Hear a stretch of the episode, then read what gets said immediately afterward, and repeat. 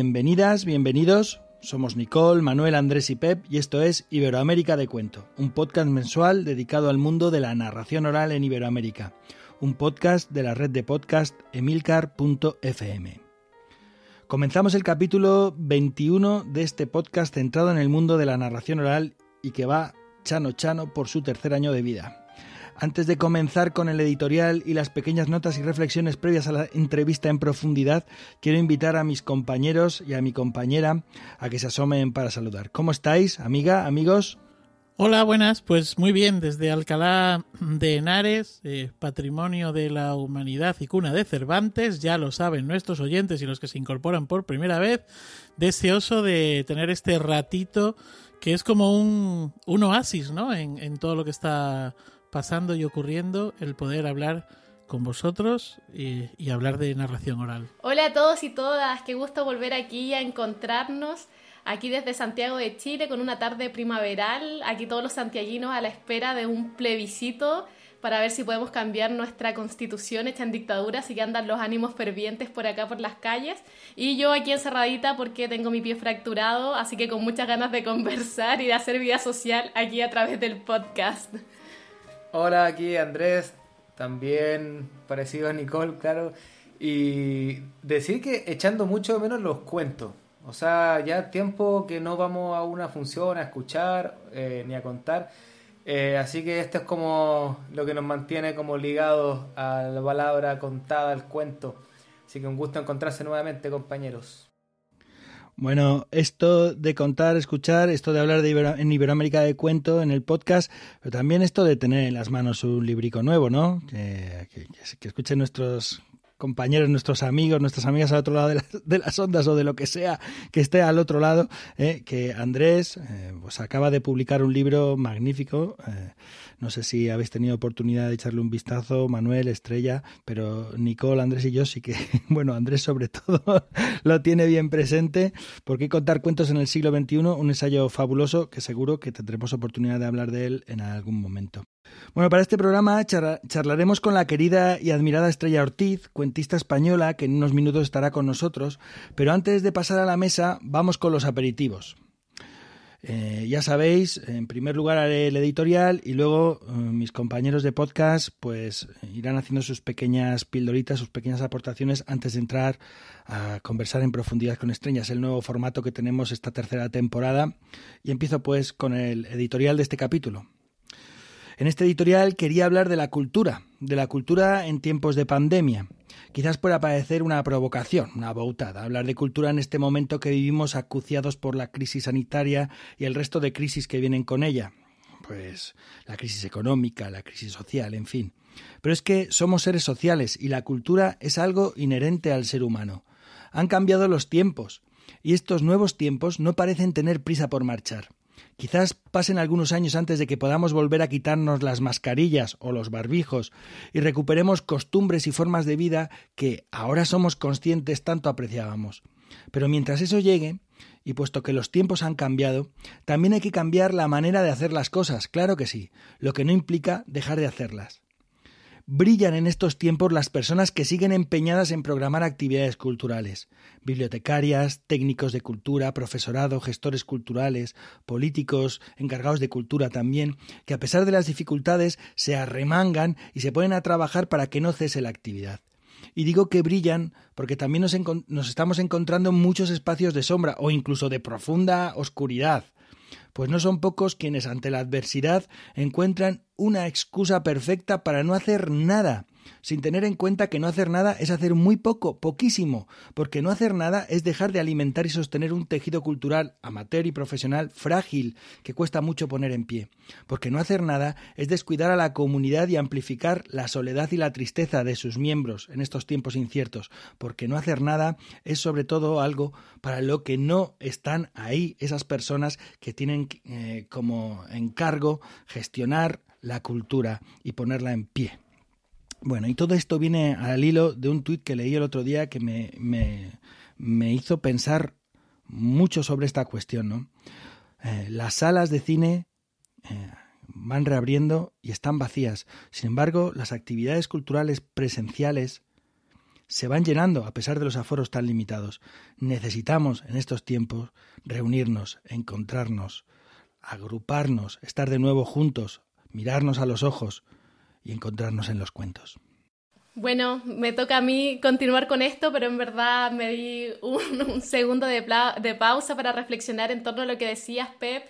Eh, qué bien dicho y creo que no solo corresponde a la realidad que están viviendo ustedes allá al otro lado del charco en España, sino a la realidad que se está viviendo en prácticamente todos los países del mundo. Acá en Latinoamérica estamos muy similar.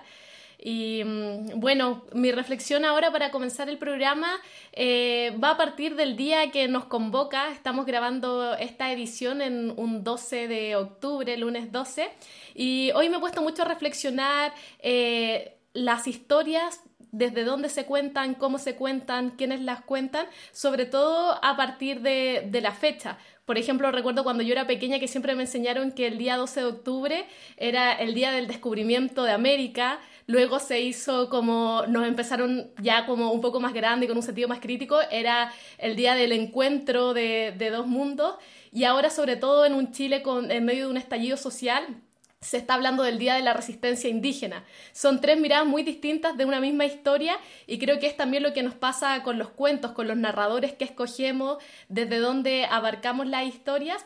Y desde esta perspectiva, que quizás yo ahora lo siento más como el Día de la Resistencia Indígena, quiero honrar también a, todos nuestros pueblos originarios por los cuentos, los relatos y los mitos que nos transmitieron eh, en periodos de suma resistencia, en donde se intentaron acallar, eh, toda su como visión del mundo, todos los mitos que nos componen que son importantes, eh, todos los dioses de la naturaleza, todo lo que había que por tanto tiempo fue reprimido, pero aquí somos conscientes todos de que la palabra siempre es más fuerte y que hoy en día empiezan a resurgir toda esta historia, estos cuentos que nos constituyen y que desde ahí tenemos que hacer el encuentro. Ojalá desde la palabra, desde el encuentro, como, como también lo informaba y lo decía Pep.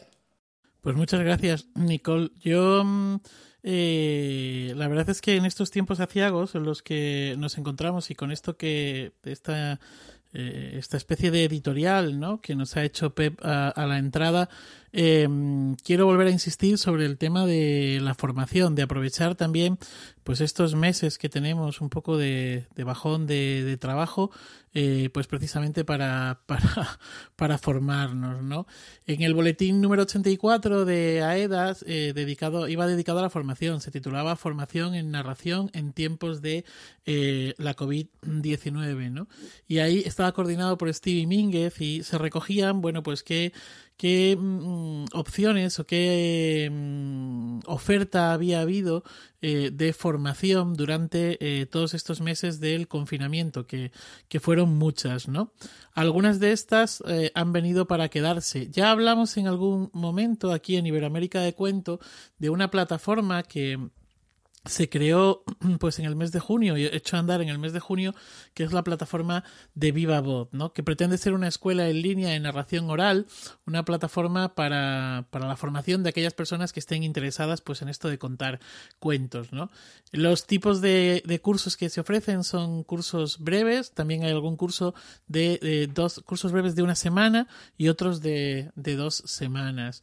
Eh, el objetivo principal de la escuela es fomentar una formación de calidad, una formación accesible y, bueno, pues eh, están dirigidos pues a personal docente, personal bibliotecario, narradores y narradoras, por supuesto, y a todas aquellas personas en general que estén interesadas en el mundo de la narración oral. Eh, ya ha empezado este septiembre, empezó, eh, o mejor dicho, en el mes de septiembre, perdón, empezó eh, su segundo, un segundo ciclo con, con, la incorporación de nuevos docentes a la plataforma de profesorado, pues creemos que bastante cualificado y se van a repetir toda una serie de, de, cursos de aquellos que se repitieron en, en el mes de junio. Oralidad con bebés, el libro álbum en el aula infantil, el, el repertorio eh, ha habido uno muy interesante sobre eh, el infierno y los cuentos eh, de origen obsceno o obscenos. Y bueno, pues hay por, un repertorio, una oferta bastante grande, bastante interesante, en el, a la que creo que, que debéis echar un vistazo, ¿no? Eh, ¿Hay algún curso también de algún profesor nuevo que está todavía por, por hacer, como el de la oralidad, de la oralidad, perdón, a la oratoria de Raquel López? Y, y bueno, pues esta plataforma en principio parece que también ha venido para quedarse. Totalmente. Bueno, tenemos también la experiencia en Casa Contada con los cursos online y muy de acuerdo con Manuel. Esto ha venido para quedarse, aunque también es verdad que extrañamos juntarnos y, bueno, hacer estos cursos de forma presencial también. Eh, yo les voy a eh, comentar, mi, mi amigo Manuel Peña, que ha estado por acá hablando con nosotros en Iberoamérica de Cuentos, me mandó hace un tiempo un artículo que escribió Mario Vargas Llosa y que publicó en el diario La Nación. Es un artículo del 2018 en realidad, pero bueno, está ahí, lo pueden buscar. Y se llama Los contadores de cuentos de Zacapa. Y cuenta Vargas Llosa, resume un poquito, que mm, estaba en, en, Guatemala eh, y, pasó por ahí, por, por, por, Zacapa, que está al oriente, que es una ciudad que hace ron, y entonces dice que bueno, porque si a alguien le interesa ir, vaya porque en el barrio Las Flores, en la tercera calle, en el número no sé cuánto, ahí está una casa que tiene un cartelito que dice eh, Asociación Zacapaneca de Contadores de Cuentos y Anécdotas. Y le llamó mucho la atención, entonces se, pone a hablar de esto, de, la señora que atiende, que, es cuentacuentos y de los jóvenes. Eh, también yo creo que eh, mostrando, quizá para nosotros no es, no es tan, digamos, novedoso, porque sabemos que hay asociaciones los barrios que se puede encontrar, aunque obviamente nos interesa, pero para un escritor del rango Vargallosa quizá fue bien llamativo. Eh, el artículo es bien interesante. Ah, me comenta Pep por ahí que está también en, el país. Sí. Eh, pero, mm, sobre todo, quisiera quedarme con algo que, dice Vargas Llosa dentro de esto, porque se pone a reflexionar sobre los cuentos. Y dentro de ese artículo dice que, eh, que, bueno, que contar cuentos es el antecedente remoto de la literatura, de la historia, de las religiones, y acaso indirectamente dice la locomotora del progreso. Y esta idea me llamó mucho la atención. Entonces voy a leer un poquito, un extracto de, este artículo para animarlo a buscarlo. Dice que la oralidad contribuyó de manera decisiva a impulsar la civilización desde las épocas de la caverna, el canibalismo y las pinturas rupestres, hasta el viaje de los hombres a las estrellas. Los cuentos, las historias inventadas hacían vivir más a nuestros ancestros, sacaban a hombres y mujeres de las cárceles asfixiantes que eran sus vidas y los hacían viajar por el espacio y el tiempo y vivir las vidas que no tenían ni tendrían nunca en su menuda y escueta realidad. Salir de sí mismos, ser otros, otras, gracias a la fantasía, nos entretiene y enriquece, pero además nos enseña lo pequeño que es el mundo real comparado con los mundos que somos capaces de fantasear, y asimismo nos incita a actuar para que nuestros sueños se vuelvan realidades.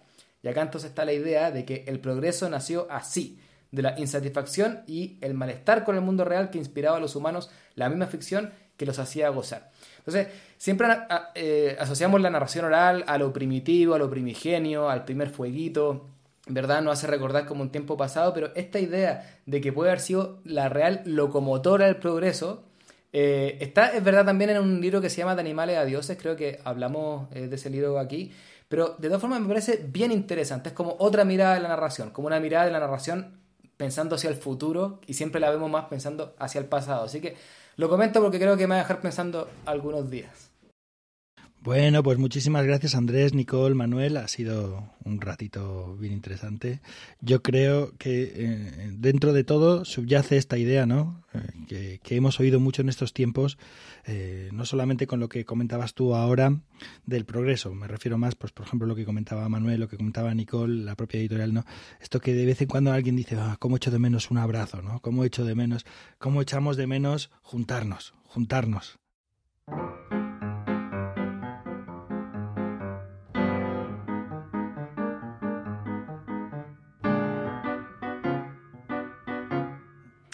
Bueno, y ya sin más, creo que es el momento de dar paso a Estrella. Estrella Ortiz, bienvenida Estrella. Hola, gracias. Bien invitada. Bienvenida. Gracias, Manuel. Bienvenida Estrella. Gracias. Te esperábamos de hace mucho tiempo. Oh, qué bien. Sí, intentamos eh, entrevistarte, no sé si, os, os, acordaréis, cuando tuvimos aquel programa presencial totalmente en casa, pero hubo un problema de agenda ahí muy loco y finalmente pues no pudo ser. Bueno, tuvimos otras invitadas estupendas también, pero mira, con este nuevo formato es posible tener a Estrella en esta casita, en esta salita, en esta mesita virtual donde nos reunimos para conversar de narración. Y antes de empezar con las preguntas, em, si os parece bien, os voy a hacer una breve semblanza de Estrella. Estrella Ortiz nació en Guadalajara en 1959 y tras cursar sus estudios de magisterio y formarse en la Escuela de Teatro Municipal de Guadalajara se fue a Madrid, a la RESAT. Allí completó su formación. En 1983 fundó con Fernando Romo, Joseba García y Juan Morillo el primer grupo de teatro profesional de Castilla-La Mancha, la región donde eh, vivimos, somos vecinos. Fuegos Fatuos se llamaba aquel grupo, bueno, se sigue llamando Fuegos Fatuos. Eh, en ese mismo año y de la mano de Blanca Calvo en el 83, eh, directora Blanca, directora de la Biblioteca Pública del Estado en Guadalajara, comenzó su andadura estrella como narradora oral. Hoy es un referente en el ámbito de la narración oral. Ha contado por toda España y otros lugares de Europa y América. Fue una de las tres mujeres que soñó el Maratón de los Cuentos de Guadalajara, un, faro para quienes vivimos y disfrutamos del cuento contado. Y ha participado activamente en su organización, en la organización del maratón, durante todas sus ediciones, incluido, incluida la última edición, la vigésimo novena, que es, ha sido como la más marciana de todas las ediciones. Ahí estaba, al pie del cañón. Ha participado eh, además en otros foros y espacios de reflexión, ha publicado dos libros de teoría, Contar con los cuentos y Contar con la poesía, y ha escrito decenas de artículos especializados sobre narración oral, ha impartido cursos, charlas, conferencias, ha organizado exposiciones, ha escrito y publicado libros de creación literaria. Bueno, como veis, sobran las razones para entrevistar a esta magnífica cuentista que además es amiga y para muchos de nosotros es maestra. Y si os parece bien, Podemos empezar con la pregunta de inicio más habitual en todas las entrevistas del podcast de Iberoamérica de Cuento y en general de todas las entrevistas que hacemos. Y es, Estrella, ¿cómo fue que empezaste a contar cuentos en público? ¿Por qué un día de pronto eh, estabas ahí delante de la gente contando cuentos? Pues tuvo la culpa Blanca Calvo, la bibliotecaria de Guadalajara, porque eh, yo estaba en, aquellos momentos haciendo teatro con la compañía Fuegos Fatuos y, ella en realidad nos lo propuso a la gente de la compañía, o sea que no me lo propuso a mí expresamente porque no, no, no nos conocíamos. Ella había visto contar, estamos hablando de 1983, para hacernos una idea, o sea, eh, la idea de cuentacuentos, circuito, todo eso no, no existía. Entonces ella, la bibliotecaria blanca, había visto a un librero, a Pep Durán, un librero de Barcelona, que como reclamo comercial, pues eh, llenaba una maleta de libros y se iba por las escuelas presentando los libros, contando cuentos. Entonces eso a ella le, le, le llegó mucho y nos llamó para ver si alguien de la compañía de teatro quería que quería contar cuentos. Entonces, pues yo fui la única que levantó el dedo. o sea, fue así. Porque en ese momento mi hijo mayor tenía, tenía un añito y yo, muy madre, pensé, qué buena oportunidad para aprender un montón de cuentos para contar a, Javier, a mi hijo. Porque claro, eh, en ningún momento se me pasó por la cabeza que eso fuera un oficio y un vicio que me dura hasta ahora, que soy abuela.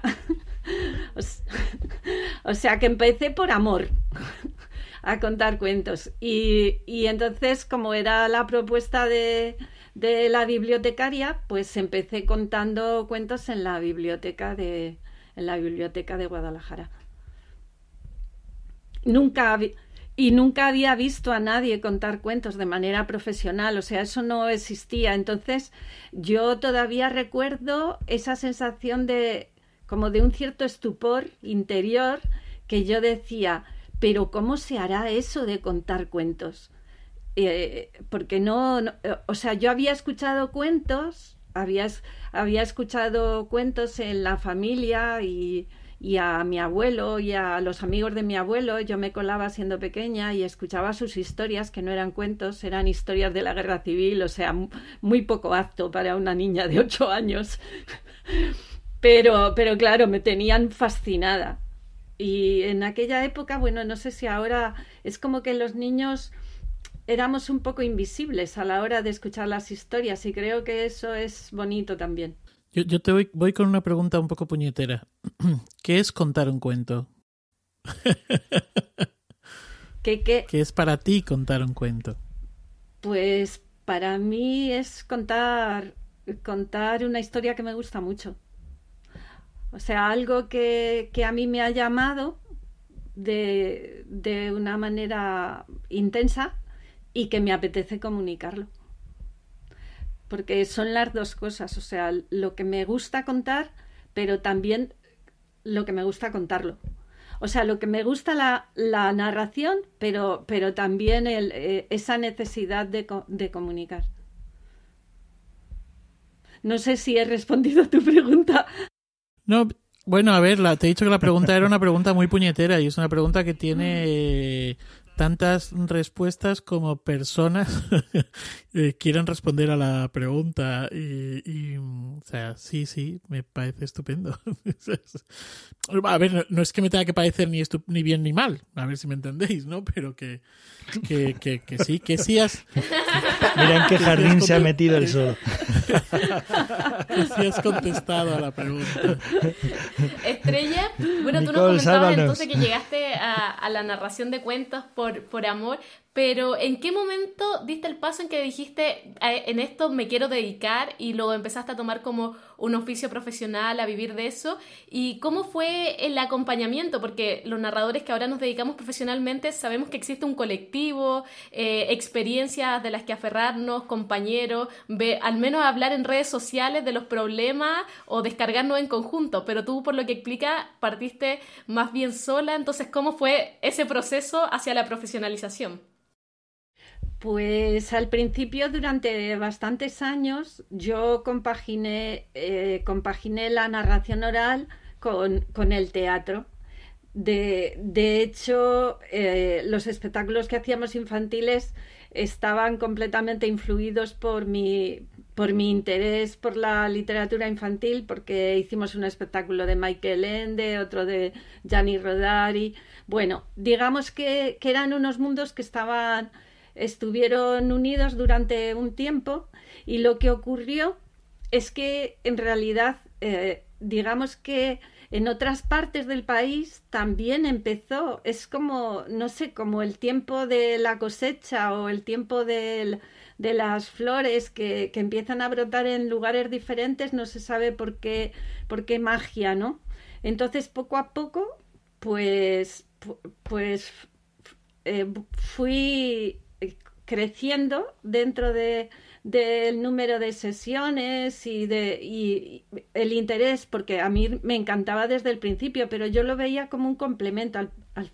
Al, principio lo veía como un complemento, algo personal y, que, me gustaba mucho porque siempre me ha encantado leer.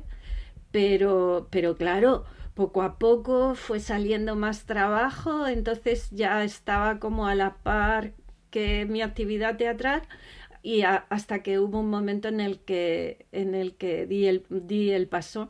Se dieron, en, en, eh, en ese tiempo se dieron muchas circunstancias personales y pegué ese salto, que no fue al vacío, porque porque me estaban acolchando la vida a los cuentos, o sea que no fue exactamente al vacío, pero, pero sí, sí, fue algo, algo curioso que de alguna manera en este tiempo me ha venido a la imaginación porque, porque al principio eh, de claro yo pues mantenía a mis hijos o sea que mis hijos se han criado a fuerza de cuentos. Es uno de eh, no sé de mis satisfacciones personales más grandes no y porque he sido, o sea que ha sido mi profesión.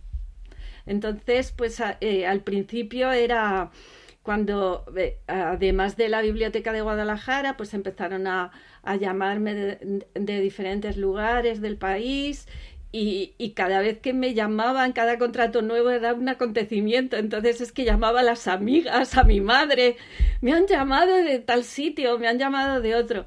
Y ahora mucho me temo que creo que lo estoy reviviendo de algún modo, porque después de haber vivido la, la, agenda completamente vacía, ahora es, ostras, he tenido trabajo. De todas maneras, en aquellos años, en aquellos años, en los 80 aquí en España, los pioneros, mm, este, este, grupo que había, que no eran muchas personas que empezaban a contar y a cobrar por ello, Estrella es una de ellas, vamos, en el 83 quizás había cinco personas, ¿eh?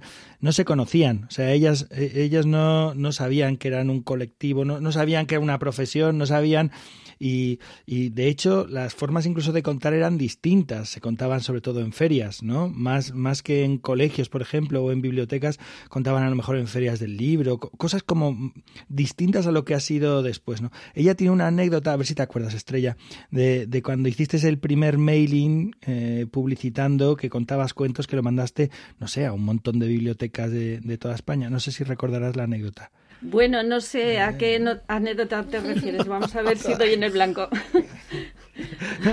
Voy. Dale, dale. Bueno, eh, en realidad es que cuando ha sido la única vez que he hecho un mailing en toda mi vida.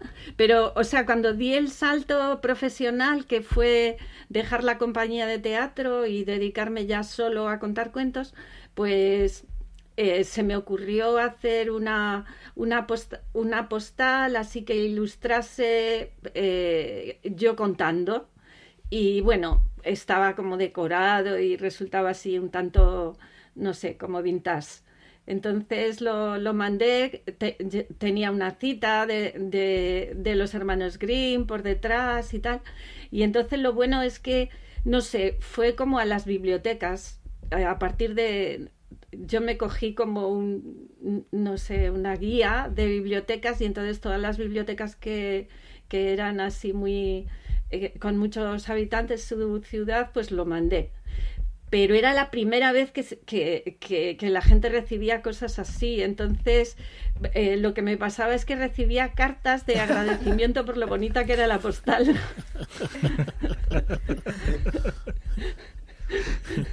Porque era, o sea, no solo era raro para mí, es que era raro también para, para la gente que lo... Sí, pero, pero, bueno, no sé si con esto ha sido la anécdota que tú querías, pero puedo seguir, un, puedo seguir un poquito más. Y es que eh, resulta que el, que el sitio, el primero de los primeros que salí pues de la provincia de Madrid, que nos está muy cercano, fue un, una ciudad del de, País Vasco y, y fui precisamente por la postal. y además es que... Sí, y que, eh, funcionó bien eh, la, la, postal, el marketing. sí, sí, y lo, y lo más emocionante de todo es que es un lugar al que llevo yendo desde entonces, todos los años. Mucho me temo que este no. Claro. El primero que no. Oye, Estrella, estaba bueno contando ahí de que, eh, y Pepe nos contaba también que tú venías del, teatro y, y, luego en el momento decidiste ya dedicarte a los cuentos, pero te quería preguntar cómo, qué, qué es lo que viste en los cuentos. Eh, desde, todo, desde todo tipo, puede haber sido por una conveniencia de trabajar sola, o eh, no, no por hablar en detrimento, en, eh, en contra del teatro, ¿no? pero sí, ¿qué fue lo, que, qué fue lo bueno del, de los cuentos que te hizo dejar el teatro y, seguir por este camino? ¿Qué, ¿Qué, viste ahí? ¿Qué fue lo que realmente te, te convenció? Pues la, la sencillez. Eso me encantó. Eh, esa, esa manera de llegar a la gente y de transmitir tu mensaje, por decirlo de alguna manera, sin pilas, sin cables, sin piedra, o sea, simplemente siendo, siendo yo. No sé, no, no sé explicarlo de otra, de otra manera.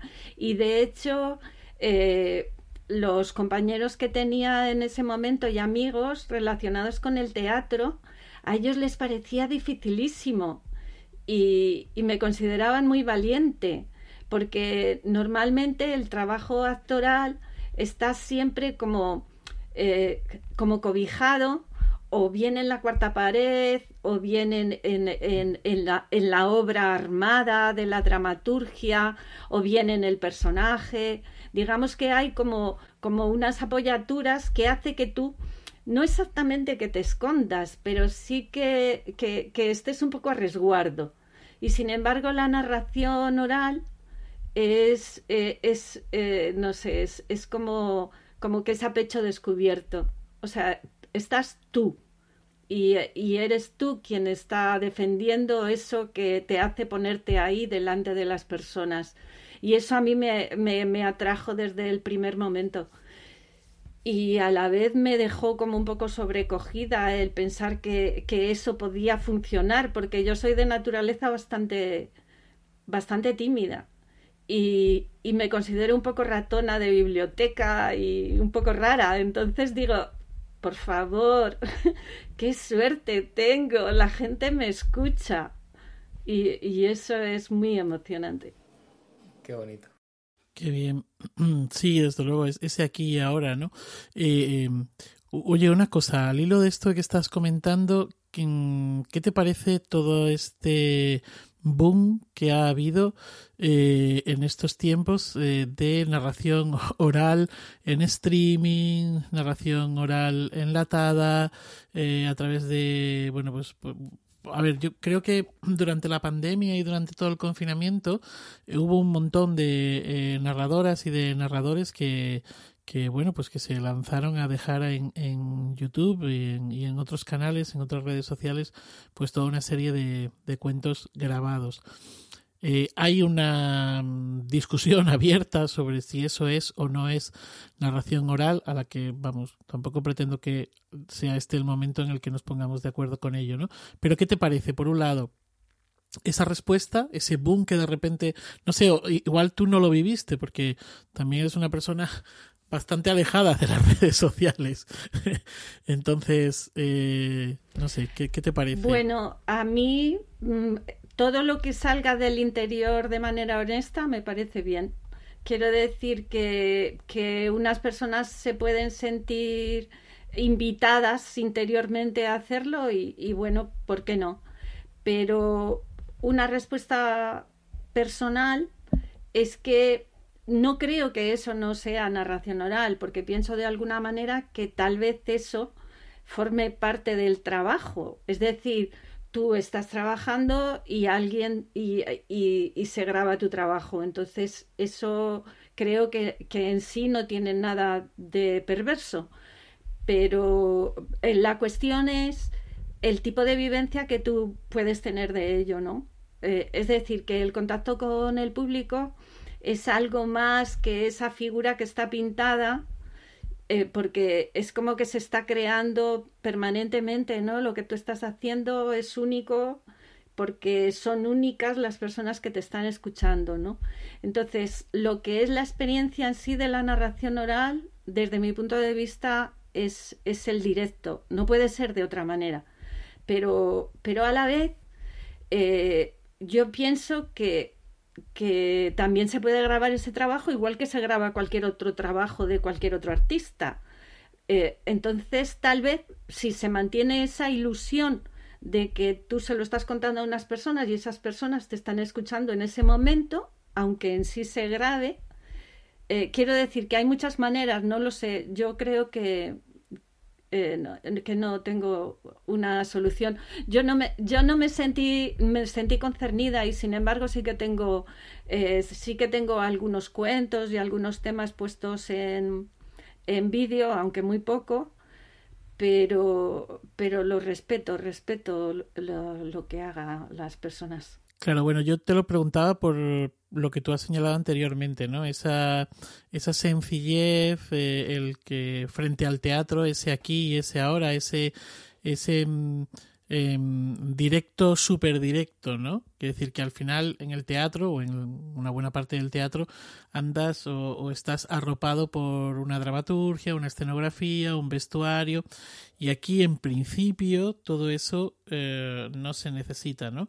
Pero claro, en el momento en el que pasamos al formato en el que grabamos, estamos utilizando otro lenguaje y estamos arropándonos, no sé, es como, como si hubiese ahí cierta artificialidad.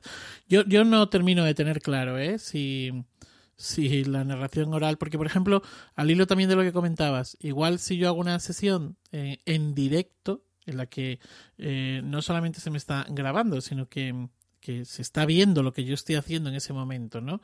Es, es más narración oral que si me grabo con una cámara, bla, bla, bla, bla, bla, y ya está o es menos narración oral? A mí me parece que yo como narradora me resultaría mucho más fácil que, que me grabasen mientras yo estoy trabajando, porque, porque mi proceso, el mío, sigue vivo.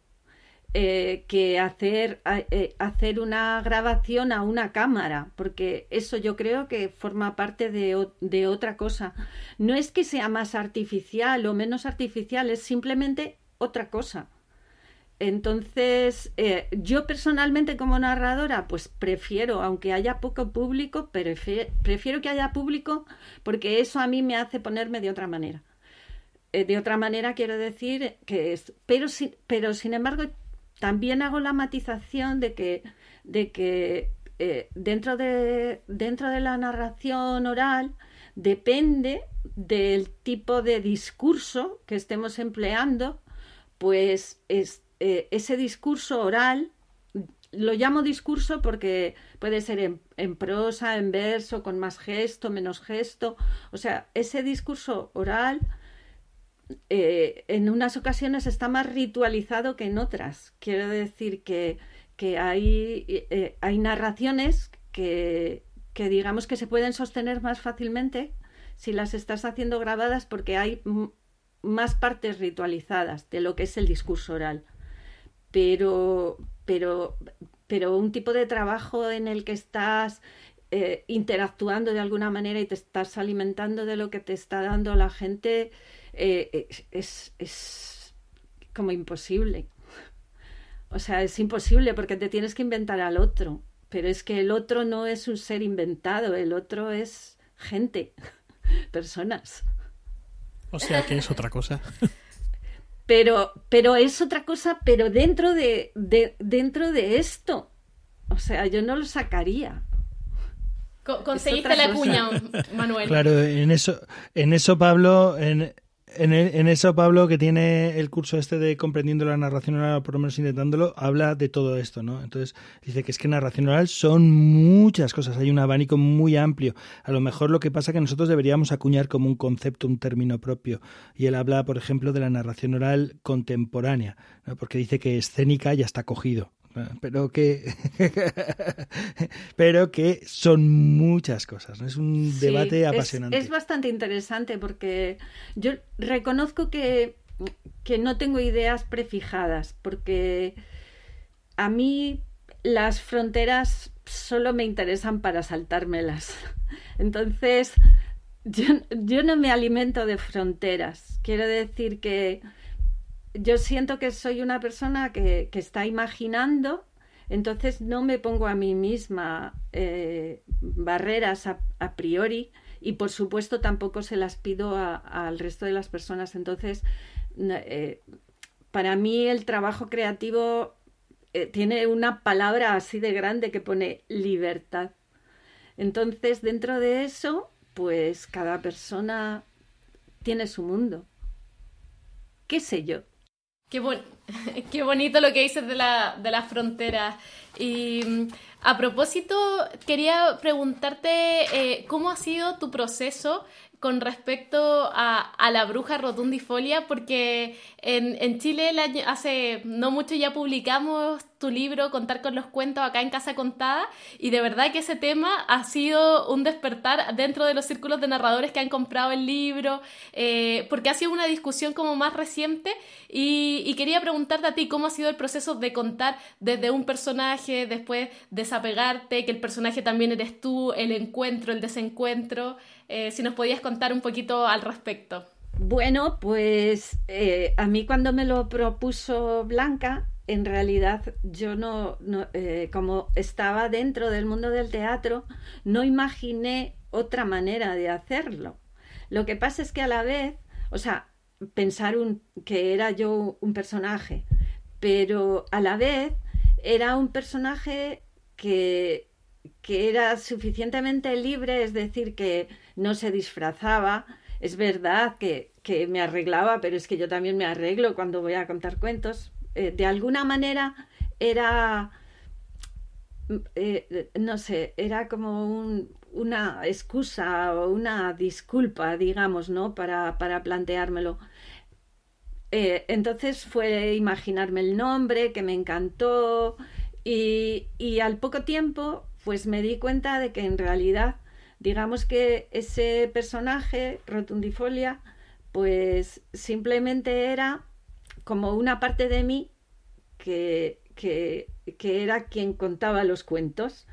Pero antes de darme cuenta de eso, lo que me entró fue como un miedo muy, muy de teatro, ¿no? Porque empecé a pensar, ya habían transcurrido unos cuantos años, que, que yo contaba a los niños si era rotundifolia y entonces empecé a pensar, ¿y si me estoy encasillando? Porque eso es muy de teatro, ¿no? Que estés haciendo un personaje y ya te encasilles. Y, y entonces me dije a mí misma dos cosas, pero no seas tonta, si eres tú. Porque no era que, que yo estaba haciendo un personaje, es que era yo. Y, y, luego la otra cosa que ya me tranquilizó del todo fue decir, mira, si te cansas, lo dejas. O sea, si te cansas de, de defender a, a, esa rotundifolia, ¿no? Que, y, y, entonces lo que ha pasado es que casi estoy llegando a 40 años y, no me he cansado y, entonces lo que sí que ha ocurrido dentro del, dentro del proceso, que ha sido muy gracioso, es que de llamarme bruja rotundifolia, se eh, en, en, muchos sitios les traicionó el subconsciente y empezaron a llamarme hada rotundifolia y yo me partía. Porque claro, como era buena. y, luego el, el, siguiente proceso fue que se quitó toda esa primera parte y ya era solo rotundifolia. Y ahora, pues en, en, muchos, muchísimos sitios donde voy ya directamente, soy Estrella Ortiz, no sin antes haber pasado por otro término intermedio que era Estrella Rotundifolia, que esa, esa ya me encanta. Oye, Estrella, me gustaría llevarte de nuevo, ya que Nicolás habló del libro. Eh, justo ahora en Casa Contada estamos contentos porque agotó su primera edición, Contar con los Cuentos, y ya estamos en la segunda que ya llegó y a la gente que lo tenía ahí pedido ya le está llegando. Así que siempre ha gustado mucho y eh, esto ya en lo personal, eh, creo que la parte que más me gusta del libro, que he leído varias veces, el libro, pero sobre todo esta parte, es el inicio de la segunda parte que se llama El cuentista, porque es muy bonito, ¿ah? va hablando de, del cuentista, de todo lo que es o lo que puede ser. Y quería leer así un pedacito para que me da pie para la pregunta y también de lo que veníamos hablando. Eh, y así parte, dice, el cuentista aprecia los cambios, aquellos que se producen en su interior y los que la vida le depara sin descanso. En los cambios están las experiencias, los ensayos y las mejoras. El cuentista se observa y en ese simple acto mejora. Depura su léxico, sus gestos, sus actitudes. Estar abierto a los cambios le produce una suerte de valentía frente a las cosas. No se amilana entre los retos expresivos Estar abierto a los cambios es aceptarlos incluso en el peor de los casos, cuando las cosas, en vez de mejorar, empeoran. Entonces el narrador sabe que puede aprender de los errores y de los tropiezos, que puede adaptarse y salir ileso. Bueno, y ahí sigue hablando de, de cuentista y sobre todo relacionado con los cambios.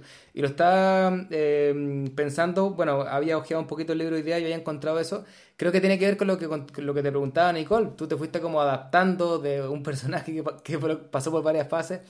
Pero quería llevarte eh, quizá también un poco a lo que preguntaba Manuel antes, como qué que, hemos aprendido pensando en los últimos seis meses y en el, en el gremio, en el oficio, qué hemos aprendido quizá eh, por esta pandemia y aprovechando preguntar también qué, eh, por los cambios, qué, qué cambios has visto, cómo si esto, ya, ya sacando, sacando la pandemia, ¿no? Como desde los años que tú empezaste a contar hasta ahora, que que te vemos, claro, como una de las pioneras, como maestra.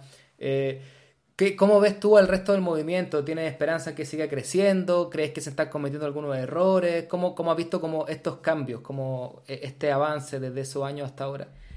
Bueno, la verdad es que la mayoría de, de, mi tiempo como narradora oral ha sido bastante gozoso porque, porque he vivido el nacimiento de un oficio y eso me parece que es un privilegio. O sea, que lo he vivido desde el, desde el, cero.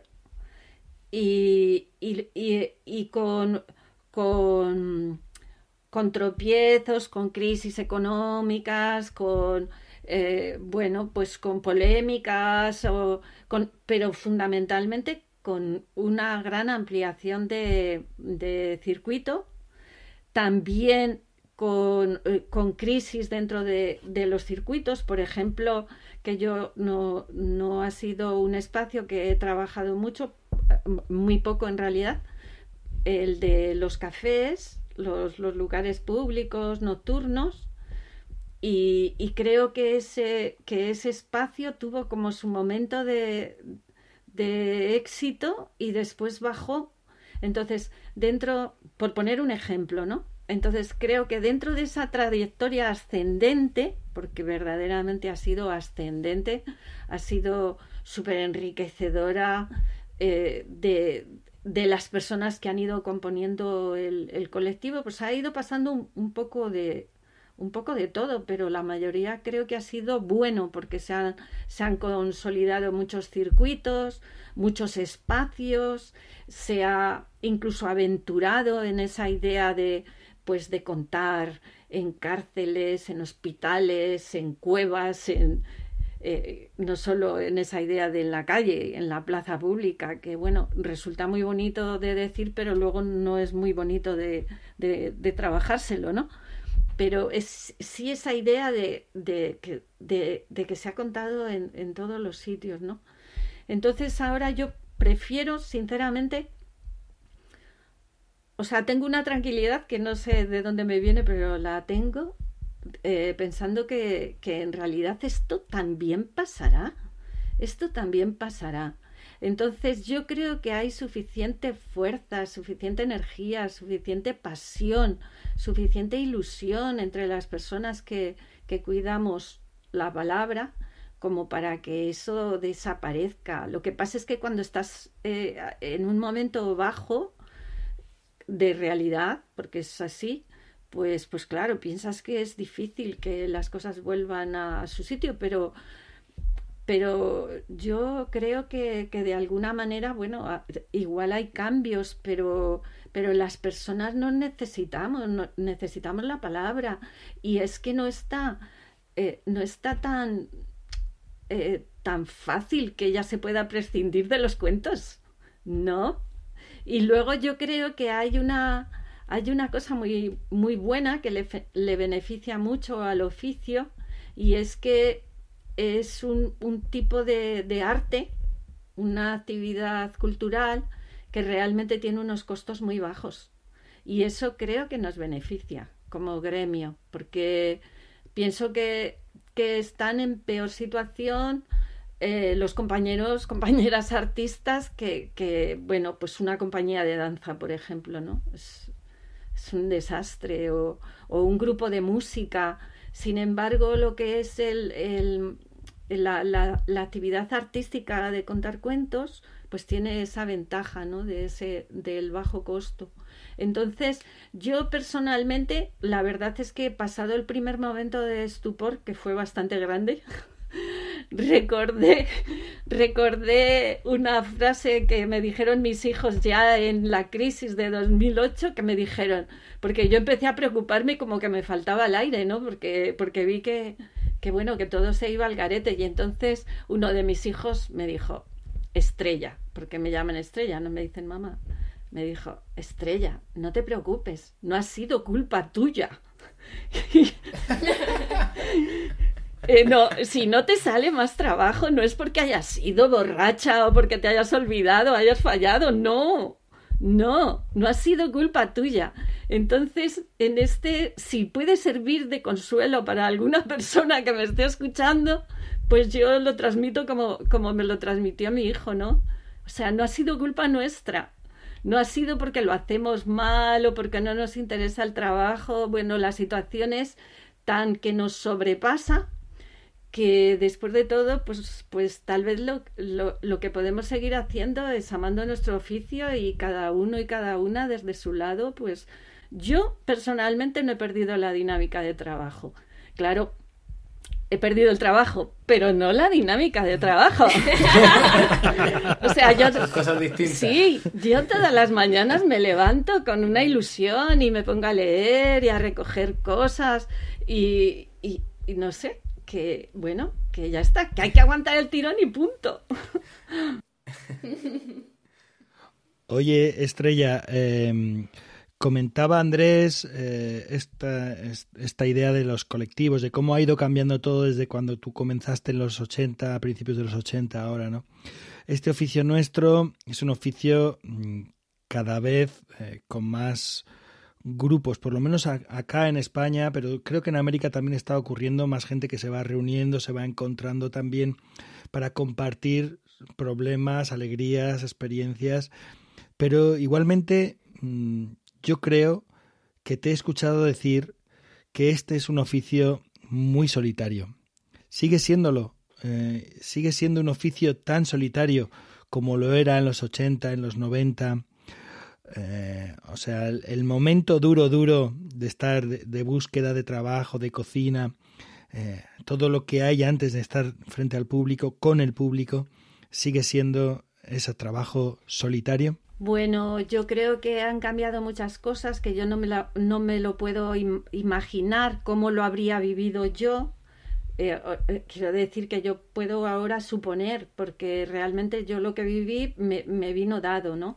Pero, pero pienso que, que, es bastante bonito el hecho de, poder estar reunidos y, y, el asociacionismo que hay y el tipo de colaboración entre los profesionales que yo veo que, existe, me parece que es fantástico el poder intercambiar el, eh, eh, eh, opiniones de, y no solo opiniones, sino recursos, no sé, colaborar, me parece fenomenal fenomenal. Y eso es algo que yo claro cuando empecé pues no no no lo tenía pero si tal vez en algo creo que sigue siendo solitario creo que es en el de escucharse a uno mismo y a una misma, ¿no?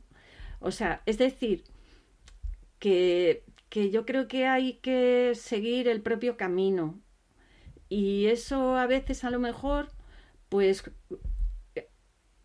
eh, resulta como, como, más condicionado por el hecho de, de, de, tener a personas del oficio alrededor, porque, porque hay opiniones que son que pueden ser fijas o porque hay como pautas, pero, pero yo creo que, o sea, el, el, trabajo interior es, el es un trabajo eh, solitario, porque en realidad el propio estilo, la propia manera de hacer las cosas, yo no creo que venga desde la cabeza, es decir, no es voy a hacer esto, voy a imaginar lo otro, quiero conseguir esto, o sea, me parece que está bien, pero pero no es el motor principal. El motor principal es como escucharse y, y encontrar la propia voz, pero, pero haciendo, no sé, lo, y entonces en ese sentido sí que creo que a lo mejor no es hacer en soledad en cuanto a, eh, en cuanto a así soliloquio, pero sí es esa soledad un poquito acolchada de tener espacio para silencio para el silencio, porque si no, no podemos hablar. Es que hay que darle muchísimo valor al silencio y, y desde, y tenemos que hablar desde el silencio. O, o al menos yo lo siento así. Qué bueno, qué interesante. Oye, Estrella, en estos casi 40 años que llevas en este oficio y en este arte, supongo que han sido muchas, muchísimas las veces en las que habrás alcanzado el cielo, pero también alguna que otra ocasión en la que habrás eh, tocado o rozado el infierno, ¿no? Eh, ¿Qué te dices a ti misma cuando has tocado el cielo y sobre todo cuando has tocado el infierno? Pues eh, mirad, o sea, eh, yo ha habido sesiones, ha habido sesiones en las que he pensado, es esto es para dar de comer a mis hijos. Y no encontraba otra razón más importante. porque, eh, porque no la encontraba. Pero a la vez tengo que decir que, que han sido pocas veces, porque yo lo que me he dado, lo que me he dado cuenta es de que este oficio necesita mucho la respuesta del público, el retorno, digamos, ¿no? Lo que te llega. Es decir, que si tú haces una sesión y va mal, y haces otra sesión y va mal, y otras, eh, eh, no duras en el oficio. Porque este oficio no se hace por dinero. Este oficio eh, es verdad que tenemos que comer, pero, pero el motor no es el dinero. El motor es lo que te llega, ¿no? Creo, o al menos es para mí, es lo, lo, que, lo que llega, ¿no? Entonces, entonces yo lo que creo es que si si tienes muchas sesiones en las que va mal, pues se te quitan las ganas de contar y dices, un pepino, ¿no? Pero, pero bueno, de vez en cuando, claro que sí, de vez en cuando sí. Ha habido... Que quiero, que quiero matizar esto que dices, Estrella, que dices que no lo hacemos por dinero. Quieres decir que no conoces ningún cuentista rico, pero que nos gusta comer por nuestro trabajo, eso sí. Claro, quiero decir que, por ejemplo, bueno, es que yo tengo una idea como un poco humanista de, de lo que son los oficios. O sea, a mí me parece que, que, que, cualquier persona se dedique al oficio que se dedique lo tiene que hacer con amor, porque si no la sociedad es un rollo. Si la gente solo lo hace porque, porque tiene que cumplir o porque tiene que ganar dinero. No quiero decir que no tengas que cumplir y, que no tengas que ganar dinero pero, pero quiero decir que por encima de, o sea, por encima de eso, en cuanto a motivación principal, quiero decir a motor, tiene que ser el, el, el, el amor.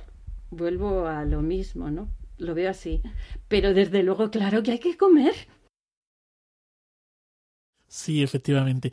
Oye, y mm, también un poco así, por esto que estabas comentando, eh, ¿el público? ¿Ha cambiado el público en estos 40 años? Pues es que no lo puedo decir. No lo puedo decir. ¿Pero porque te van a pegar o qué? No, ah. porque, porque yo también voy he cambiado. Entonces, o sea, yo no soy la misma, yo no puedo emitir ese juicio con respecto a, a eso, porque, porque digamos que yo estoy en ese mismo eh, equipo de público, ¿no? Entonces, de, de verdad, os lo aseguro, no yo no noto que haya cambiado. O sea, no lo noto. Tal vez a lo mejor eh, puede que en, en, algún, en, en algunos grupos, pues igual los niños estén más nerviosos, pero no lo sé, porque, porque a mí se me han saltado siempre todas mis ideas preconcebidas, ¿no? O sea, sitios a lo mejor con muy buen nivel económico y que la gente escuche con muy poco respeto. Y al revés, lugares donde la gente eh, eh, tiene menos que lo justo y sin embargo te dan las gracias y es muy, muy cariñosa, ¿no? Y al revés, en lugares donde hay muy buen nivel económico y la gente está súper abierta y cariñosa y al revés. Quiero decir que, no sé, que es... Entonces, Mm, no, no sé apreciarlo. Creo que, que, no. Yo pienso que la gente seguimos eh, disfrutando muchísimo del encuentro directo. Estrella, y bueno, yo retomo lo que dijiste hace un ratito de que continuabas con tu dinámica de trabajo y me imagino levantándote en la mañana y eh, ideando planes, proyectos. Eh, recuerdo que cuando estuvimos en tu casa eh, nos contabas mucho de cosas nuevas que, que iban surgiendo, además de contar cuentos, eh, escribir, tiene, estás publicada acá en una editorial chilena, también en Amanuta, con unos preciosos cuentos infantiles, y nos mostrabas esos libros de telas como con textura para la primera infancia. ¿Qué, ¿Qué cosas han aparecido en la pandemia y cuáles son los nuevos proyectos que, que se vienen en la vida? Bueno, creo creo que, hay... Porque es que ahora el futuro se nos ha quedado cortísimo, entonces, bueno, creo que van a salir dos libros nuevos en noviembre. Uno, uno es un poemario y otro eh, un librito precisamente de, de, Amanuta. Y luego me parece que una editorial chilena ha, ha, ha hecho una segunda reimpresión de un libro mío, lo cual, lo cual ha sido maravilloso. No sé si lo conocéis, se llama Casa Contada. Y son súper... muy bien, muy, son muy simpáticos. Espectaculares. Son muy cariñosos y, trabajan muy bien. Sí, yo estoy esperando a que Casa Contada saque ese otro. ¿Cómo era? El de contar con la poesía, ¿no? bueno. Tenemos pendiente. Oye, que eh, cuando estuve el otro día en casa de Estrella instalando el micro, eh, no pude evitarlo. Tiene ahí un montón de apuntes, notas, y había un montón de notas súper interesantes. Le dije, esto será un nuevo libro de teoría, ¿no? esto ya, esto ya, eh, vamos, esto, son cinco líneas, pero ya aquí se nos están abriendo muchas puertas. Bueno, la verdad es que creo que mm, hay, hay una parte dentro de, del trabajo que, que, incluye, en mi caso, la reflexión. Pero me encanta, o sea, me encanta. Entonces, pues pues unas eh, eh, me, me, gusta tener como motivos de interés no por las cosas entonces ahora por ejemplo pues estoy interesada viendo viendo desde diferentes ángulos eh, la narración, la narración oral, la narración de los cuentos, pero desde, desde la idea del ritmo. Y, estoy súper eh, súper enrollada porque es como, como si de repente eligiese un ángulo diferente, ¿no? Desde el que mirar lo de eh, lo, que es lo de siempre, pero que a mí no se me agota.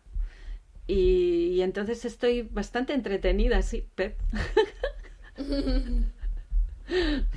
Y luego también de vez en cuando, pues eh, de vez en cuando me, me sale el, hacer alguna exposición de... Eh, tengo dos, dos, exposiciones de poesía, de poesía visual, que es como, como llevar la, la palabra, porque sigue siendo la palabra. Entonces, eh, en ese en esa afición que tengo bastante grande. Eh, por cierto, en esta pandemia ya he llegado a la conclusión de que soy adicta a la lectura. Lo siento, no sé si existe unos, en vez de alcohólicos anónimos, lectores anónimos, me tengo que apuntar porque de verdad. Eh, entonces, dentro de, de, esa lectura, que es una lectura pues bastante loca, ¿no? no me la suelo dirigir demasiado, ¿no? Que me gusta el ensayo, la poesía, los, los cuentos. La novela igual, igual menos, ¿no? Pero, pero no porque no me guste, sino porque me engancha y, y no me duermo en toda la noche hasta que no la acabo. Entonces, en esa lectura, pues, pues siempre tengo la sensación de que sigo aprendiendo mucho. Y eso me encanta. Pensar que, o sea, pensar, sentir que, que sigo aprendiendo mucho, que tampoco sé tanto, que, que el mundo es muy grande y muy hermoso. Oye, has contado en, en, un montón de sitios, en un montón de lugares, de espacios, y mm, ¿dónde, qué te, o sea, quiero decir, has llegado a contar en una cueva, eh, ¿qué te ¿dónde te falta? ¿En un cohete? ¿En, un avión? Eh? Pues te digo la verdad, tampoco en eso quiero hacer colección de, lugares extraños. Qué maravilloso, un lugar tranquilo, que la gente esté cómoda, que esté cerca como para sentirla que es público, que esa es otra de las cuestiones de la distancia de seguridad. Entonces, de verdad no tengo aspiraciones con respecto a locales. con, que, con que sean fantásticos y estén llenos de gente y que tampoco sea una millonada de personas, me, me conformo. Y sin mascarilla. Por favor. Por favor. Oye, Estrella, ahora comentabas que es verdad, el futuro se nos queda un poco chico, pero eh, tenía ganas de preguntarte Eh, porque claro, por lo que hablábamos antes, tú has visto como estos cambios, esta evolución en estos 30 o 40 años. Eh, ¿Y cómo, cómo, lo ves en 20 años más, el movimiento, o 10, no sé, en un futuro no tan lejano? O sea, esto tiene un techo, ya no se puede haber más festivales, eh, o, o, esto se puede seguir desarrollando, o quizás estamos como en una especie como de meseta de la cual no sería tan bueno, a lo mejor tampoco que esto siguiera creciendo tanto, no sé, ¿cómo lo ves? Bueno, yo, eh, sinceramente, no lo veo mal.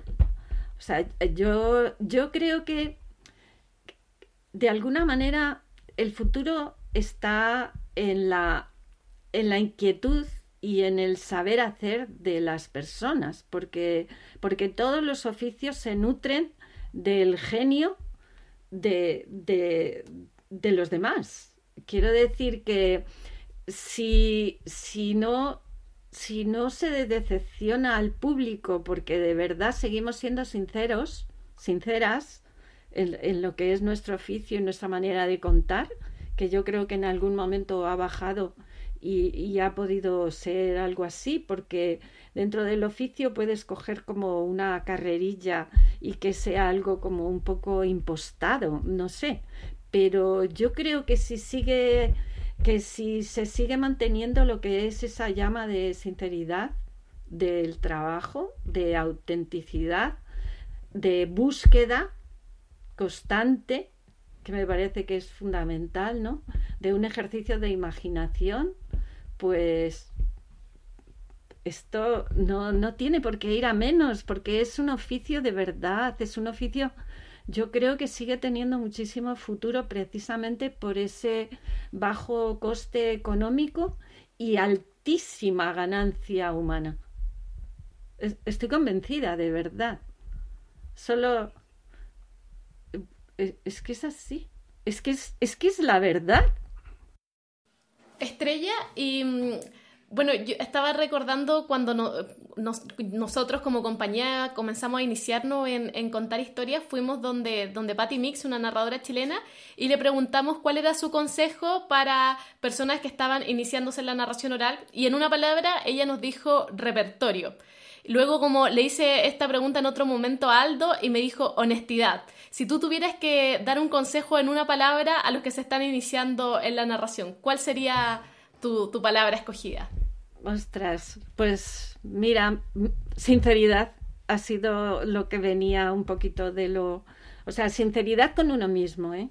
Sinceridad con uno mismo para, para de alguna manera transmitirlo, porque eh, eh, o sea, no es escénico en el sentido de no es algo que yo quiero engañarte. O sea, quiero engañarte aunque sea artísticamente. No, no, no, creo que, que no, que tiene que ser otra cosa. Estar como en contacto con tu ser y, y por supuesto, en comunicación con los otros seres. O sea, sí, sinceridad.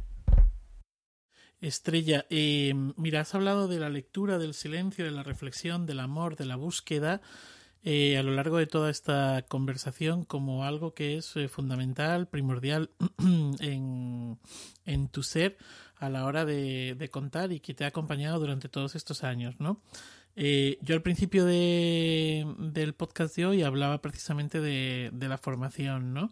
y me gustaría saber qué lugar ocupa para ti o qué lugar debería ocupar para un narrador, para una narradora, la formación en su eh, día a día, ¿no? Igual que dices, me levanto, escribo, em, leo, me doy mi tiempo. ¿Qué lugar? ¿O qué opinas sobre la formación? Bueno, eh, yo creo que formarse siempre es bueno. Creo que deja de ser bueno cuando le coges el vicio a estarte formando durante la eternidad y no llegas a, a, soltar tú las alas. A mí me ha pasado a veces con alumnos o con alumnas que, están todo el rato, me tengo que formar más, me tengo que formar más, y hay como una cierta compulsión a formarse, pero un cierto miedo a soltarse y hacerlo. Y respecto a soltarse y hacerlo, pues eso nadie te lo nadie lo puede hacer por ti. Entonces yo creo que la formación es eh, crucial, o sea, es fundamental, pero no lo es todo. No lo es todo. Entonces, el, el, formador, la formadora, que, que no potencia esa, eh, esa libertad y esa valentía en, en, los alumnos, pues al final es como, no sé, como, mm, bueno, no lo sé, no sé qué es, pero que quiero decir que la cuestión es animar a la gente a que lo haga, no a que todavía te falta mucho para conseguir ser algo que puedas empezar a hacer. Creo que, que eso es importante. Pero desde luego, por supuesto, yo estoy aprendiendo siempre y de hecho cuando doy cursos aprendo un montón. Y digo, ay, por favor, ya te vale. Pero es así.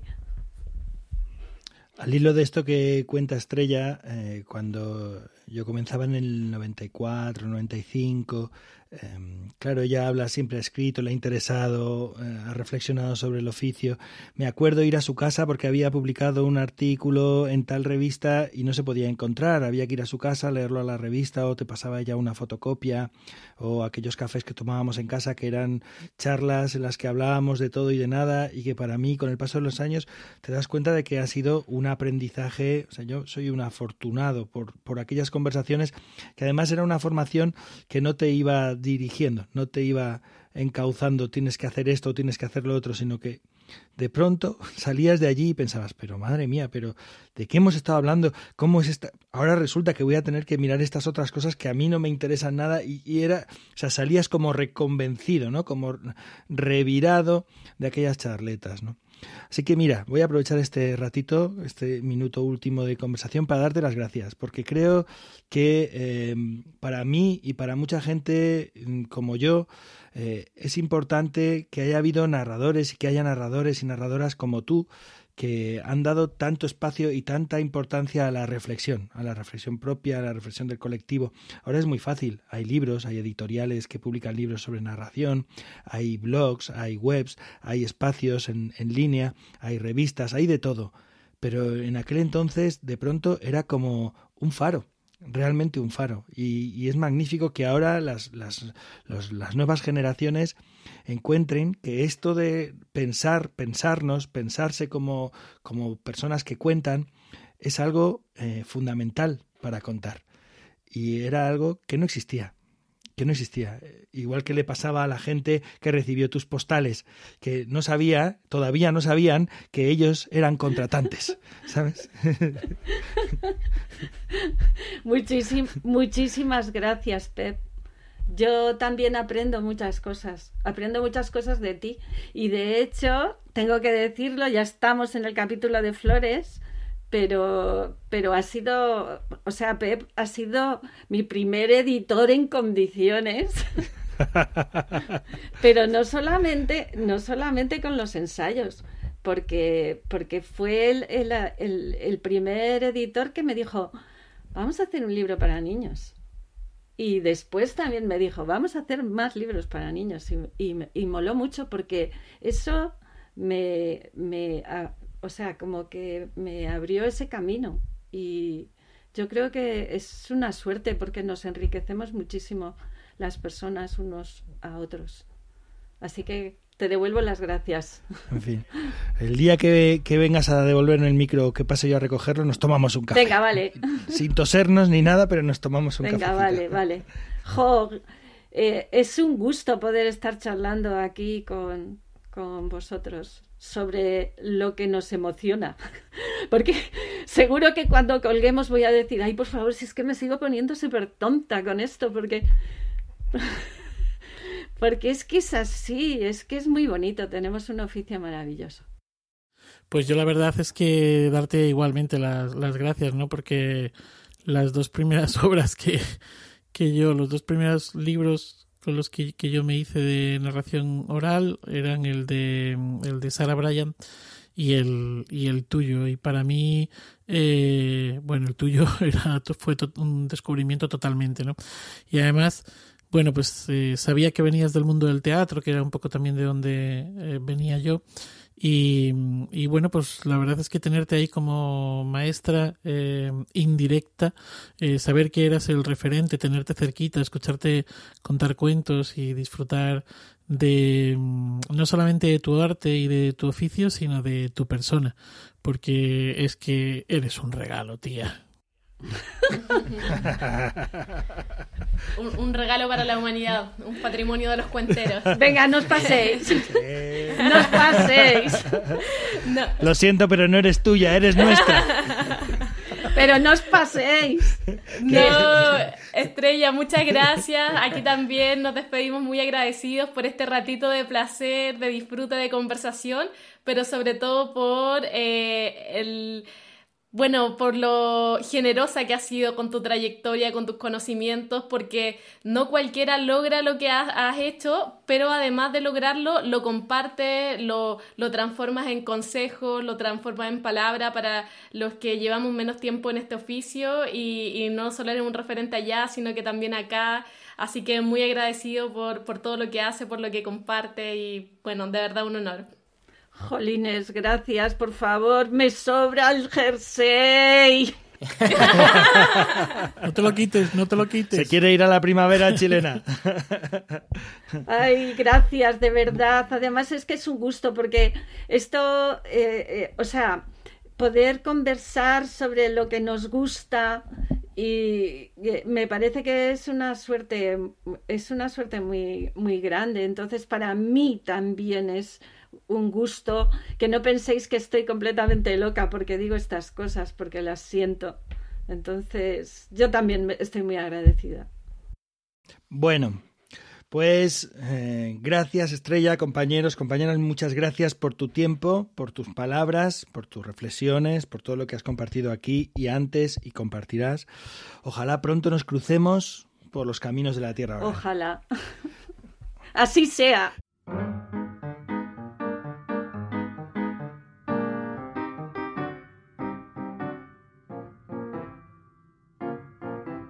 Gracias compañeros, compañera, por este segundo programa de la tercera temporada de Iberoamérica de Cuento.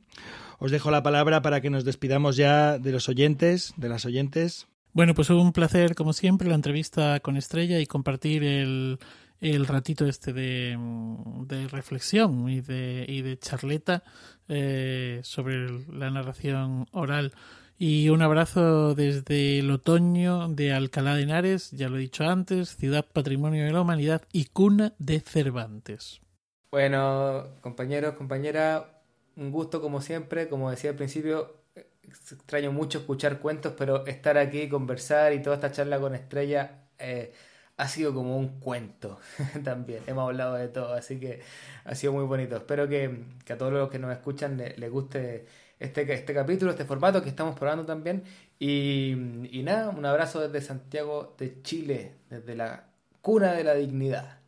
Bueno, chao a todos, eh, muy contentos de recuperar este espacio, de juntarnos, siempre es un placer, un agrado y bueno, nos vemos en una próxima oportunidad y espero que sea tan grato como, como ahora. Sí, ha sido un gusto, sois muy generosos, de verdad, muchísimas gracias. Os recordamos que esto es Iberoamérica de Cuento, un podcast mensual dedicado al mundo de la narración oral en Iberoamérica, realizado por Manuel Castaño, de Legolas Colectivo Escénico, desde Algalá de Henares, ya sabéis, cuna de Cervantes, Nicole Castillo y Andrés Montero, de la compañía La Matriosca, eh, ya sabéis, eh, desde Chile, desde Santiago de Chile. Eh, capital de la dignidad, y porque nos habla y ha tenido el, privilegio de coordinar este vigésimo primer capítulo del podcast, Pep Bruno, desde Guadalajara, España, capital mundial del cuento contado.